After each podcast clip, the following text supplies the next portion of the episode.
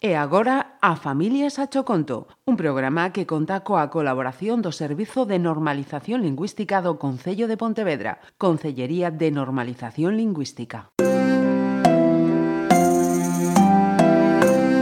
A Familias a Choconto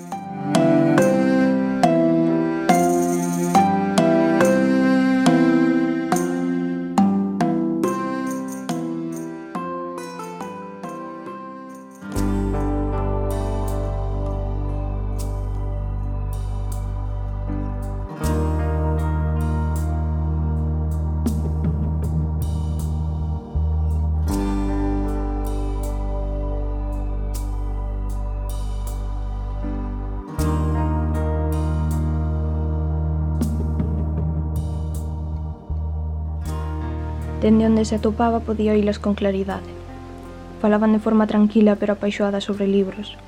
Eran esa clase de lectoras que se sumerxen na historia dende a primeira páxina ata a última frase.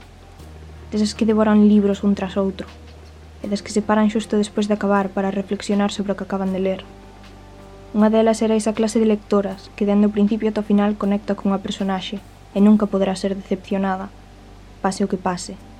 Será a súa personaxe favorita, para ben e para mal, das que a veces parece que está na súa pel e que vive o que o autor escribiu. Falan as dúas de como en ocasións se enamoran de personaxes e do triste que deixalas atrás cando se acaba o libro, de canto daríamos por facer a historia un pouco máis longa para ler máis sobre elas. Algo máis ao lonxe, Olivia escoita falar de canto se enamorara da personalidade de certa personaxe de certo libro, de como desexaría encontrar alguén así na vida real. Ela recorda cantas veces había pegado ao libro, cun café ou co pelo revolto, case dormida pero ansiando seguir lendo. Cantas veces había chorar e rir, como fregaba os ollos espreguizándose acabada de levantar, collendo o libro e buscando a páxina na que estaba cando Morfeo levou nos seus brazos. Olivia escoitaba e as letras de fin na última páxina borrábanse. Olivia choraba porque tamén se enamorara dela, pero esta cerrara o libro final. Só ansiaba un par de capítulos máis para vela de novo pasar as follas somerxidas na historia, querendo saber máis da protagonista, querendo saber máis dela.